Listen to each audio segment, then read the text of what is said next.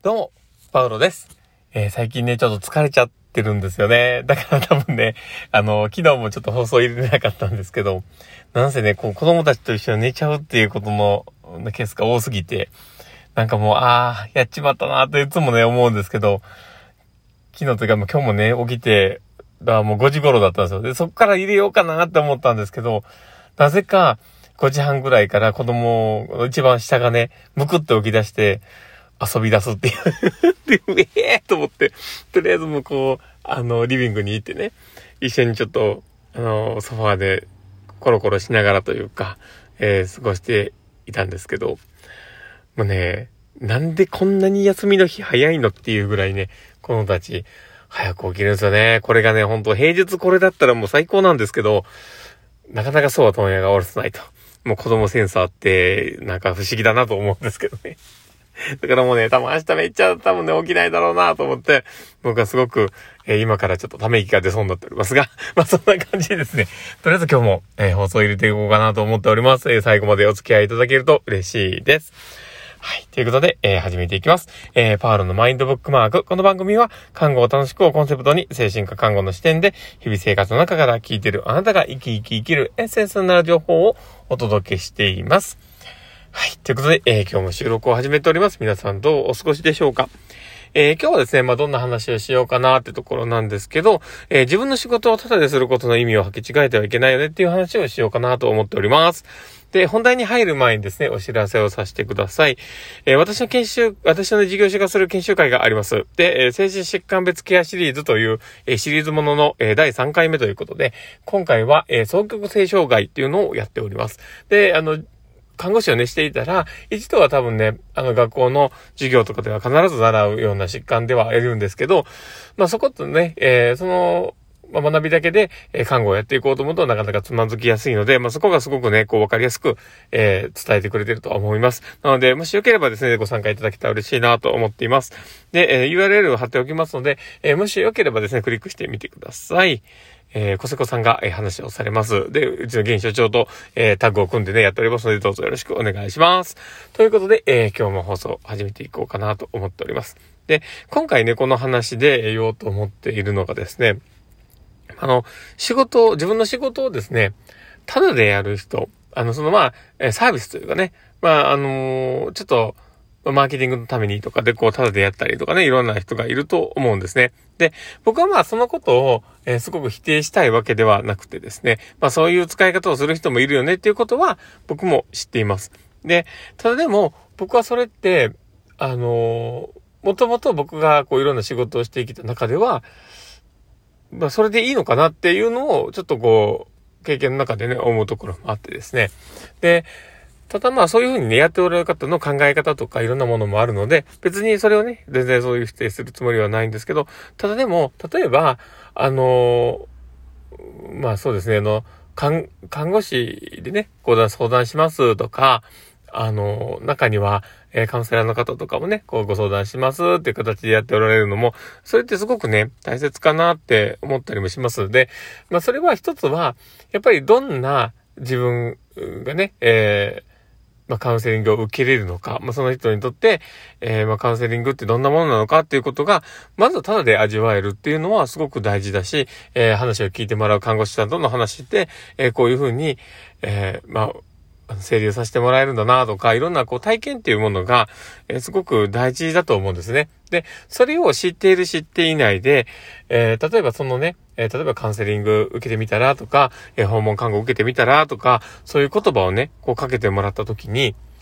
あのイメージがつきやすいと思うし、あ、こういうことをやってもらえるんだな。こういうふうな価値を提供してくれるんだなってことが分かったら、あの、すごく、あの、検討しやすいし、あ、よかったっていう、もしね、その中で経験があったら、あぜひ、あの、受けてみようっていうことにやっぱなると思うんですよね。で、そういう意味で言ったら、自分が受け入れるものを具体化して、え経験として落とし込めるっていうのはすごく大切なことかなと思うんですね。それがまあ、ただでできるっていう、まあ、それって本当に大事かなと思うんですね。で、あ、なるほど、そういうことが知れるんだっていうね。で、そういう、あの、マーケティングとしてね、えー、まず知らないものを知ってもらうっていう、その一つの手法としてはね、ありかなって思ったりします。で、ただもう一つ間違ってはいけないのが、このただでするって、例えば、あの、お友達とかで、えー、話をこうね、えー、聞いてほしいとか、えー、例えば知り合いの人がですね、え、ちょっと、あまあ、もともと、こう、ただでいろいろやって、やってやってんねんから、あの、ちょっと、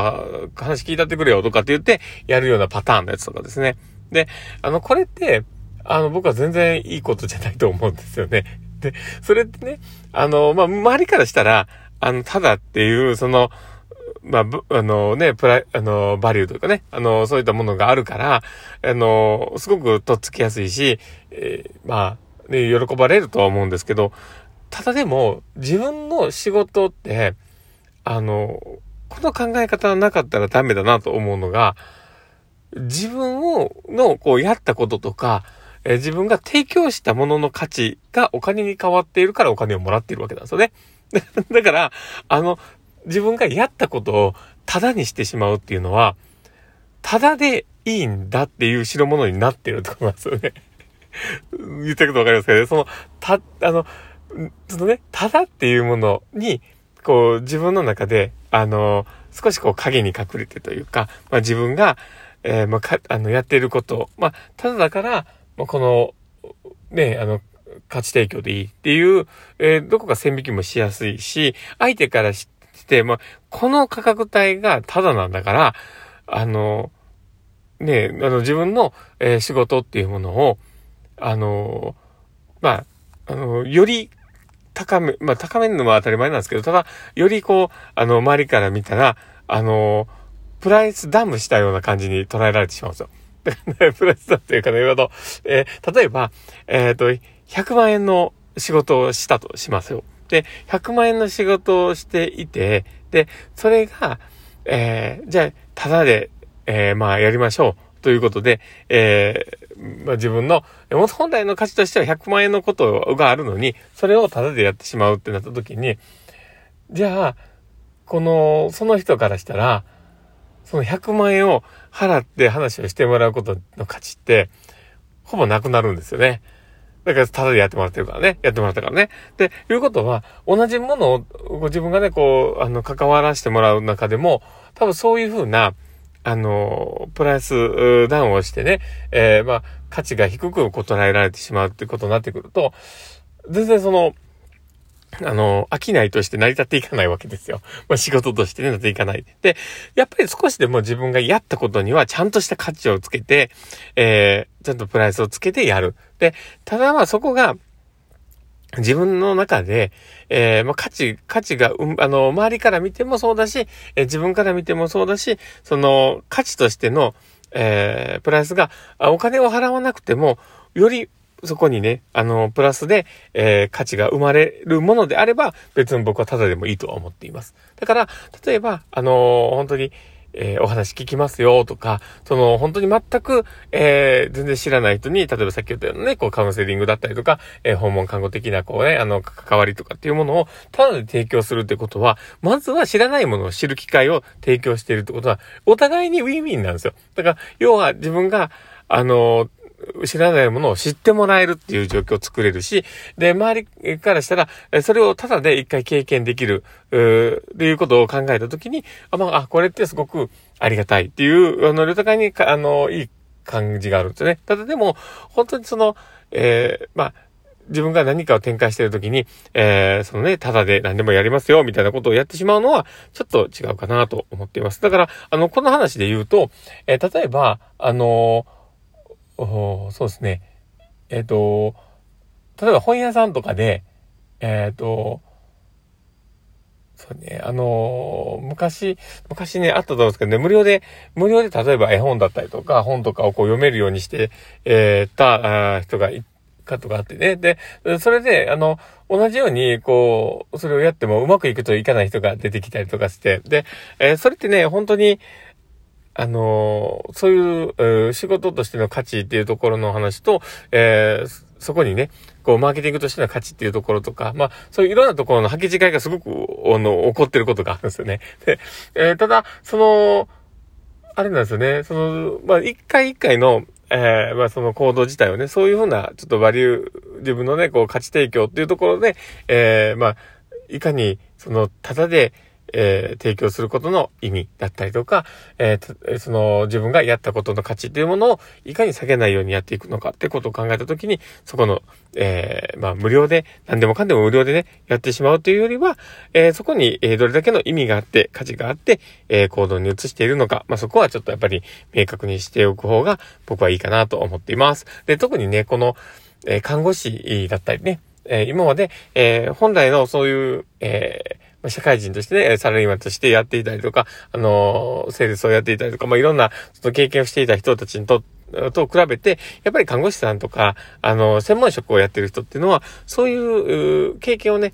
あまりして、あしてこずにね、今まで来ている方っていうのが多いと思いますし、その仕事っていうものの、えー、価値を考えていく中で、えー、ただっていう、えー、こう、歌い文句が、えどれだけ、えまあ、すごくこう、危なっかしい代物なのかっていうことを、多分知らず、知らずに来てることって多いんかなと思ったりします。なので、えー、もしよければね、ちょっと、あの、参考にしてもらえたらいいのかなと思っております。まあ、これはあくまでも、えー、私、パウル個人のね、え感覚でもありますし、えー、これをどうのこうのって言ってもらうことは、あの、あまり望んではいませんか これを聞いてみて、あ、なるほどな、ってそういう考え方もあるよねっていう、まあ、そこにね、少し、あの、感じてもらえるところがあればいいなと思ってます。だだから決して、あの、僕は、あの、無料化だったりとかね、えー、そういったものに、えー、別に反対したいわけでもないですし、えー、何でもこうね、え、やってみたらいいとは思っていますし、え、ただまあ、多分根本的な、え、僕の思考として、仕事に対する対価をもらうっていうことを、えー、やらなければそれは仕事として成り立たないっていう、こう、どこかそういうね、えー、頭の中があるので、えー、まあ、ぜひ、え、ちょっと、まあ、あの、パパウロさんはこういう考え方するんだなっていうことで、え、聞いてもらえたらいいなと思ってます。ということで、え、今日の放送はこれで終わるかなと思っております。え、この放送聞いて面白かったなって方がいたら、ぜひ、え、フォローいただけたら嬉しいです。あと、リアクションいっぱい残していただけると嬉しいです。ということで、えー、この放送終わろうかなと思っております。この放送を聞いたあなたがですね、明日も素敵な一日になりますように。